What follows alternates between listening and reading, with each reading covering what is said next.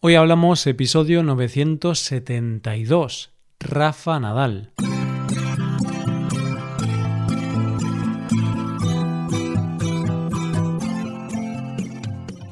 Bienvenidos a Hoy Hablamos, el podcast para aprender español cada día. Hoy es viernes y os presento dos episodios. En el episodio premium de hoy vuelve Alba al podcast para hablar sobre los sueños. ¿Alguna vez has tenido un sueño lúcido? Si quieres escuchar este episodio, hazte suscriptor premium en hoyhablamos.com. Por otro lado, en este episodio del podcast diario, Paco y yo vamos a hablar de la victoria de Rafa Nadal de hace unas semanas en Roland Garros y hablaremos un poco de este deportista español. Hoy hablamos de Rafa Nadal.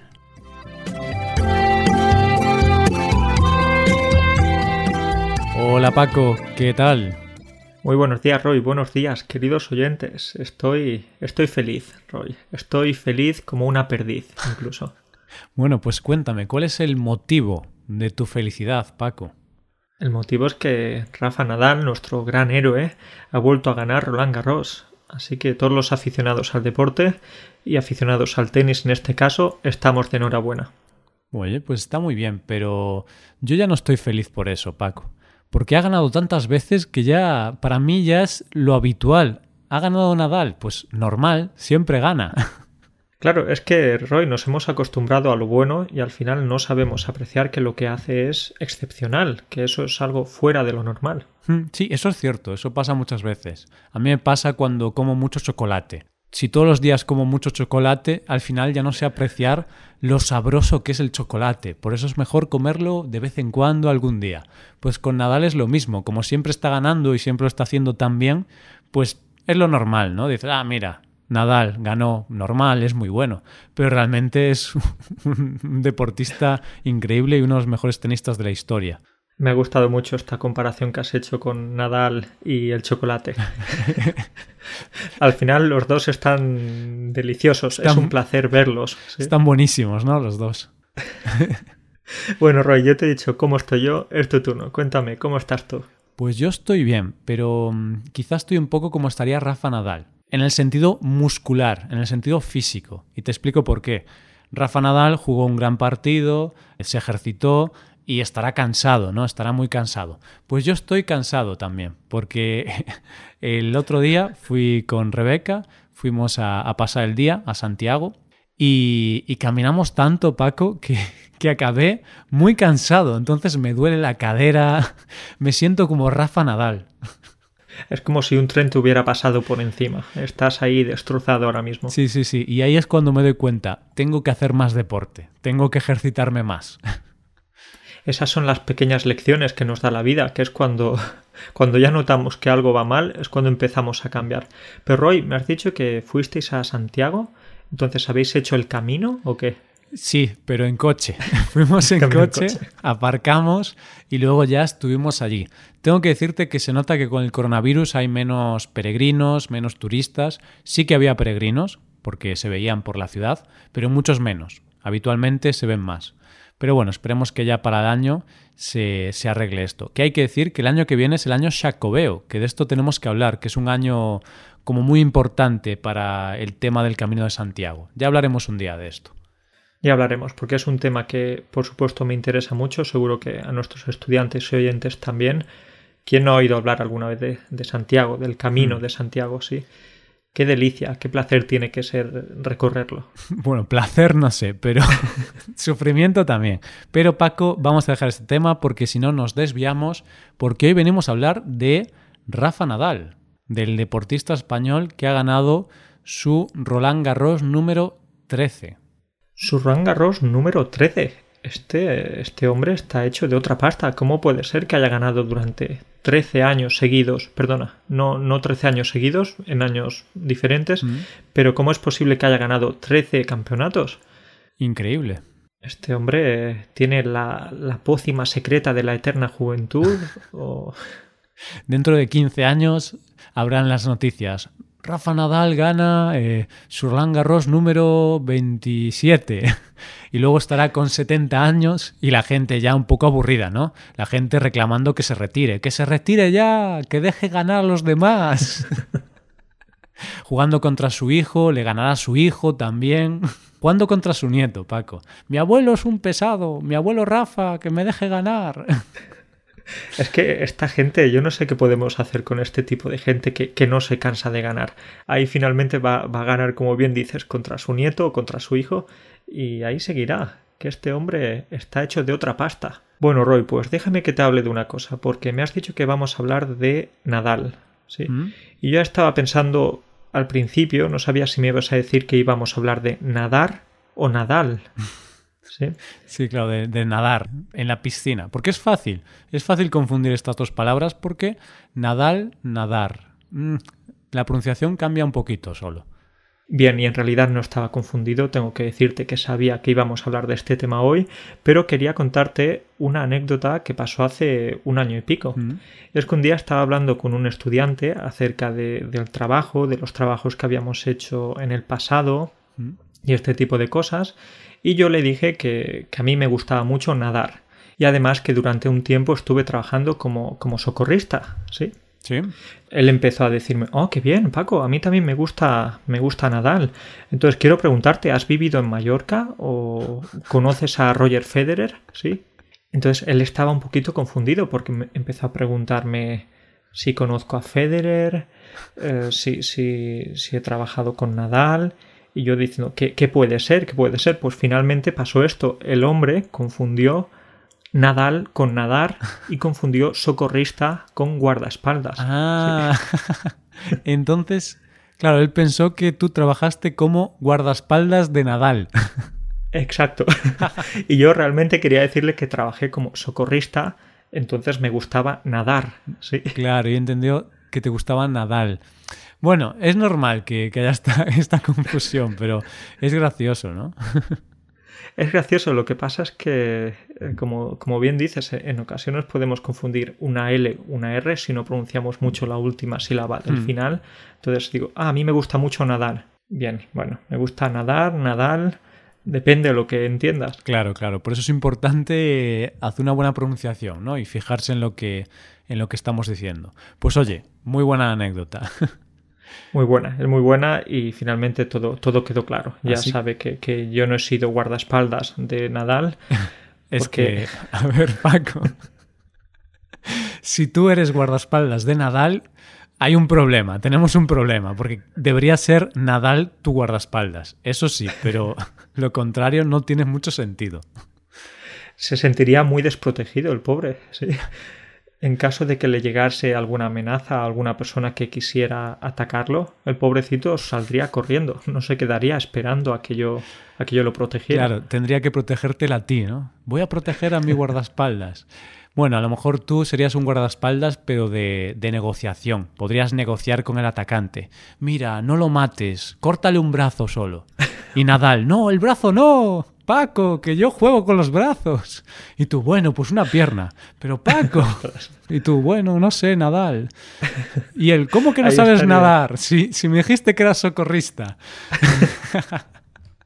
Ahí sería ya una confusión. Lo que pasa es que, como bien sabes, tengo un, buen poder de negociación. Quizás no fuerza, pero sí que podría dialogar y hmm. negociar con, el, con el ladrón, ¿no? A ver si llegásemos a buen puerto. Claro. Pero sí, eh, pobre Nadal, si tuviese que depender de mí. Qué pena, qué pena. No acabaría muy bien. Bueno, bueno, a lo mejor acabaría bien, no se sabe. Eh, vale, pues seguimos hablando de Nadal, del deportista, que quede claro. Y mm, la verdad es que tiene muy buena fama en España, Nadal. A ver, generalmente los deportistas que, que son buenos y que ganan muchas cosas, pues tienen fama en su país de origen, obviamente, pero Nadal tiene muy, muy buena fama. O sea, la gente habla muy bien de él. La verdad es que toda la gente le tiene mucho respeto, tiene muy buena prensa, siempre dicen cosas muy buenas sobre él. Y sobre todo dicen que es muy humilde, que es una persona que a pesar de tener mucho dinero, tener mucha fama y, y ser una persona importante, aún así es humilde y sigue pues siendo una persona bastante normal. Exacto, podemos decir que Nadal tiene los pies en el suelo, ¿sí? Es un chico, como dices, muy humilde, o eso parece, porque no lo conozco personalmente, y además siempre se está quitando mérito, le quita valor a lo que hace. Recuerdo la, rueda de prensa la semana pasada en la que los periodistas le preguntaban acerca de lo que había conseguido y él tan, tan normal respondiendo que bueno, en realidad esto lo que yo he hecho no ha sido importante, no tiene ningún valor porque lo que tiene valor realmente es lo que está pasando ahora en el mundo, con la gente con, sin trabajo o con la enfermedad o con la economía. Así que incluso en ese momento de tanto éxito, pues él por supuesto diciendo que lo que había hecho no tenía no era tan importante claro que hay cosas mucho más importantes en el mundo que ganar un torneo de tenis entonces oye pues sí que es un ejemplo de, de ser humilde y decir que bueno, sí, puedo ser bueno, pero en realidad hay gente que no tiene tanta fama, pero en realidad son importantes también. Hacen cosas importantes. Hmm. Eso es, sí. Y hablando de su humildad, Roy, podemos hablar de, de, una situación que sucedió hace dos años. Y es que hubo como inundaciones en Mallorca, hmm. en las Islas Baleares, sí, y él fue una de las personas que salieron a la calle para limpiar las calles, para achicar el agua y para ayudar a la comunidad. ¿sí? Entonces ese fue otro de los momentos en que, en que la gente vio que, oye, a pesar de todo lo que has dicho, de su riqueza, de su, de su posición, pero es el primero que, que, ayuda, que ayuda a la comunidad. Sí, que al final intenta, oye, estar ahí y no sentirse superior a los demás, sino que él, pues, es como una persona más y, como tú dices, pues ayuda a, sus vecinos ayuda a sus vecinos. Pues sí, y luego también hay noticias, pues por ejemplo, que hace trabajos de limpieza en la pista, que cuando ya eres un tenista de renombre, un tenista famoso, pues ya no los haces, porque tienes gente que los hace por ti. Y también otro ejemplo, que un día interrumpió un partido porque vio que una recoge pelotas le había dado una, una pelota, le dio la pelota a mucha velocidad, fue golpeada por esa pelota a mucha velocidad. Entonces él dijo, esperad, esperad, y fue junto a ella a ver cómo, cómo estaba. Que a ver, que sí, que son pequeños detalles, pueden parecer tonterías, pero para una persona tan famosa, digamos que la fama no se le ha subido a la cabeza como solemos decir. Sí, muy buena frase esa. Otra pequeña anécdota es que un día, esta me hace gracia decirla, pero es que un día limpió la cinta de correr de un gimnasio, ¿sí? La cinta en la que te pones a correr, la limpió con su toalla personal, ¿sí? En lugar, en lugar de con la toalla del gimnasio.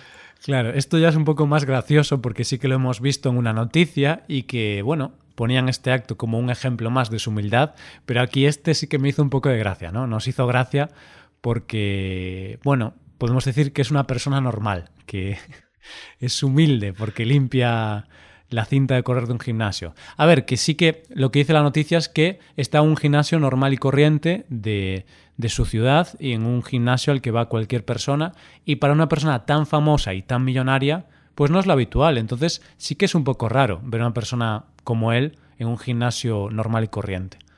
Podemos decir que, que, él incluso por la mañana se prepara los huevos fritos. Fíjate si es humilde que incluso se prepara el desayuno. Sí, sí, sí, y, y, se lava sus propios dientes. ¿eh? No tiene una persona ahí lavándole los dientes, no, no. Es una persona muy humilde, entonces dice, voy a lavarme mis propios dientes. Incluso algunas personas dicen que él, él, mismo se abre la puerta, que no tiene a otra persona abriéndole la puerta, no, no. Sí, él mismo sí, sí, utiliza su mano para, para abrir la puerta. Claro. A ver, aquí ya estamos bromeando, ¿no? Pero sí que es cierto que a veces hay noticias que dices tú, a ver, sí, puede ser humilde, pero estar en un gimnasio tampoco me parece ser María Teresa de Calcuta, ¿no? No eres ahora. Pero sí que otros ejemplos en el pasado da pequeños detalles de que, oye, parece buena persona, parece un buen chaval. Es una persona de esas que, que, quieres tener como amigo o que quieres tomarte un café y un pastelito con él. Sí. sí, sobre todo porque él el pastelito no se lo va a comer, porque él tiene que estar en forma, entonces sabes que ese pastelito te lo vas a comer tú. Tú, Paco, sí que piensas bien, ¿eh? tienes todo calculado. Todo calculado, por supuesto, como me conoces. Sí, entonces podemos decir como conclusión a todas estas anécdotas, estas pequeñas historias, que, vale, sin exagerar tampoco, pero es una persona muy humilde. Podríamos decir que está al mismo nivel que Andrés Iniesta. Sí, sí, eh, sí lo metemos en la misma categoría de gente muy famosa, muy buena en, en, su sector, ¿no? Grandes deportistas, pero que aun con todo el dinero que tienen, con toda la fama, pues son humildes y no son egocéntricos ni se creen superiores a los demás. Eso es, eso es. Pues eh, Roy, si hablamos de Nadal, por supuesto que hablamos de sus logros, que no son pocos, evidentemente, pero también podemos hablar de sus manías, porque en este caso tampoco son pocas. Hay muchas manías por las que Nadal es conocido. Sí, sí, es un poco maniático, podríamos decir, porque cuando va a jugar, cuando está sentado y antes de sacar, siempre tiene pequeñas manías, pequeñas rutinas que siempre hace, siempre las hace antes de sacar o cuando está jugando, porque mm, él dice que al hacer esto, pues le ayuda a mantenerse concentrado y a no distraerse, porque si siempre hace las mismas cosas, pues dice que como que está más centrado. Y oye, le funciona, ¿eh? No sé si es por eso, pero le funciona. Podemos decir que esas, eh, esas manías tienen muy buen resultado una de las eh, muchas manías que tiene es, por ejemplo, colocar las botellas de manera alineada cuando está sentado en el banquillo. ¿sí? Él cuando está sentado puedes ver que está haciendo cosas extrañas con las botellas, que está durante unos segundos ahí pasando mucho tiempo con ellas y lo que está haciendo es poniéndolas en una posición concreta, muy exacta, muy alineadas. Claro, y él quiere que estén en esa posición y si no están en esa posición no puede jugar siempre las pone en la misma posición. ¿Y qué es una manía? Porque a lo mejor los oyentes están pensando, ¿qué es una manía? ¿Qué es eso de manía? Pues manía es como mm, es algo parecido a una rutina, pero es cuando tenemos una rutina o un hábito, pero un poco raro, poco común, ¿vale? Caprichoso. Un poco más obsesivo. Sí, entonces poner las botellas de una forma determinada es un hábito un poco raro, ¿no? Dices tú, ¿para qué hace eso? Pues eso es una manía. Cuando tú haces algo siempre que a los demás les resulta un poco raro o curioso, pues ahí tenemos una manía. Entonces sí, coloca las botellas de una forma concreta, así, alineada. Y, por ejemplo, luego cuando va a sacar, cuando va a sacar eh, un conejo de la chistera. no, cuando va a sacar, no sé, el partido, ¿no? Cuando empieza el partido tienes que sacar. O después de cada punto, ¿no? Tienes que hacer un saque. No estoy, ya no me acuerdo del tenis. Hace tiempo que no juego, Paco. No pasa nada, yo estoy aquí para recordártelo, que yo también llevo bastante tiempo sin jugar. Eso, pues cuando va a sacar siempre bota la pelota un número exacto de veces. Eso es curioso. Es curioso porque muchas veces puedes ver a sus rivales que empiezan a ponerse nervioso, están esperando y él, eso, ahí, votando, votando, votando, no para, ¿sí? Tiene esa manía y no recuerdo si era 10, 12 veces, pero, pero tenía que hacerlo bastantes veces, ¿sí? Y otra cosa muy típica y quizás un poco más asquerosa eh, que hace es que siempre antes de sacar se ajusta los calzoncillos. siempre puedes ver que lleva su mano detrás hacia, hacia su culo y empieza a meter el dedo ahí para coger los calzoncillos y sacárselos del culo. Bueno, ¿qué te parece esto? Me hace un poco de gracia. Sí que es una cosa un poquito asquerosa. A ver, que tampoco lo hace de una forma muy, muy obscena, entonces no pasa nada. Pero, a ver, tiene sus cosas buenas, porque así al menos sabes que lleva calzoncillos. ¿No? Dices, mira, lleva calzoncillos, no va por ahí con, con el pene colgandero, ¿no? Está agarrado. Es que jugar al tenis sin calzoncillos puede ser peligroso, sí, ahí puede haber muchos movimientos, especialmente si eres hombre. Claro, y puede ser que no solo tengas las pelotas de tenis, sino que aparezcan otras. Y a lo mejor el juez dice, invalidado el punto. Había dos bolas en el campo. En ese caso, tres. sí, sí. sí. Pero bueno, ya está, dejemos el tema este que, nos ponemos un poquito así asquerosillos nos emocionamos. Al final tenemos nuestro niño o adolescente dentro. ¿Cómo nos gustan estos temas? Somos como chavalitos de 16 años a veces, ¿eh, Paco? sí, pues eh, Roy, deja que te hable de una manía más que tiene, y es que justo después de tocarse los calzoncillos o de ajustárselos, ¿Mm? Tiene la manía de tocarse la nariz, pero no solo tocarse la nariz, sino que también se toca la oreja, se coloca el pelo detrás de la oreja y, todo esto en pocos segundos. Antes de sacar, hace todas estas cosas de las que estamos hablando. Mm. Yo diría que es como un ritual. realmente, porque, a ver, lo vemos en muchas religiones, en muchos sitios, vemos estos rituales, y entonces él se ha creado su propio ritual y a él le funciona porque le calma, le, ayuda a estar centrado, y es muy curioso, me parece muy, muy curioso. Y tengo una pregunta para ti, Paco. Tú si fueras tenista, bueno, o te dedicaras a otro deporte así, ¿tendrías un ritual también? Eh, si fuese un deportista de ese nivel, mi ritual sería tumbarme en la silla o sentarme ahí y no hacer nada, no moverme para recuperar aire, para, para recuperar las energías que gastas, ¿no? Porque como el pobre hombre, con todo ese cansancio que lleva acumulado, eh, puede, puede pensar en todas estas cosas, en colocar la botella, en botar la pelota, en tocarse el pelo, esto es algo exagerado. Pero es lo bueno de los hábitos, que como lo ha hecho tantas veces, yo creo que él ya no tiene que pensar en voy a botar la pelota 12 veces o las veces que sea. Ya le sale de forma automática. Sí, sí, sí, eso me imagino, porque si no el pobrecito acabaría exhausto no solo físicamente, también mentalmente después de un partido. Pero bueno, puede ser una buena forma de, de centrarse. ¿Qué te parece, Paco, si ahora cuando mm, tengamos, por ejemplo, una clase, una clase por Skype, pues hacemos algún ritual, ¿no? O antes de grabar el podcast, algún ritual. Tocar, tocar el micrófono y... Bailar, bailar. por ejemplo, podemos, podemos bailar flamenco antes de la clase o durante la clase. Sí, o comernos una tortilla. y de postre chocolate, claro. No lo sé, no lo sé. Yo, por ejemplo, podría tener el ritual de besar el micrófono, pero el micrófono me daría un chispazo, porque no sé por qué a veces me da un chispazo, Paco. Y si me acerco mucho, cuidado, ¿eh? porque hay como electricidad estática. ¿Ya lo has probado? ¿Has intentado besar el micrófono o qué? No, pero alguna vez que me acerco al micrófono, sin darme cuenta, y me avisa el micrófono y de... lejos. Mantente no te acerques te acerques, notas entonces ese chispazo, como dices. Sí, sí, sí, lo noto, lo noto. Y bueno, Paco, para concluir, yo quería lanzar una pregunta a la audiencia. Y seguro que hay deportistas entre nuestros oyentes y a lo mejor también hay deportistas pues de élite, ya sean en cualquier deporte, pero deportistas que, oye, que compiten bastante bien. Y yo quiero lanzar esa pregunta de los deportistas que nos escuchan o bueno, también de otras disciplinas, pueden ser trabajadores o lo que sea.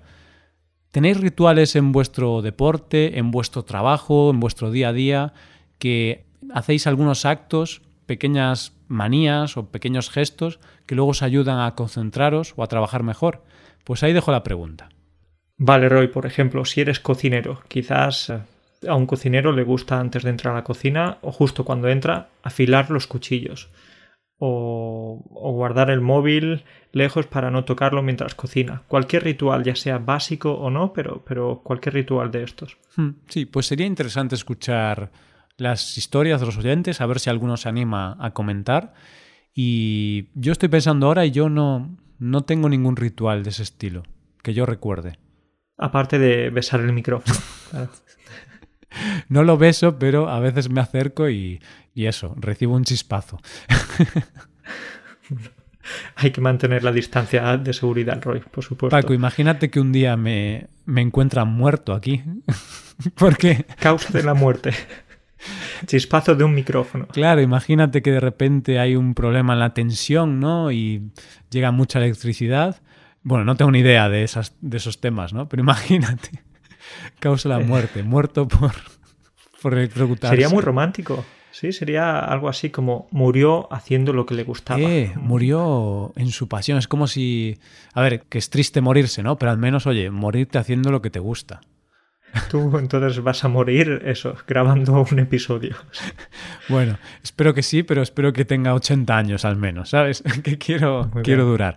Pero bueno, Paco, que nos estamos desviando. Empezamos hablando de Rafa Nadal y acabamos hablando de cosas un poco raras. Así que yo creo que por hoy mejor ya apagamos el micrófono y lo dejamos por hoy.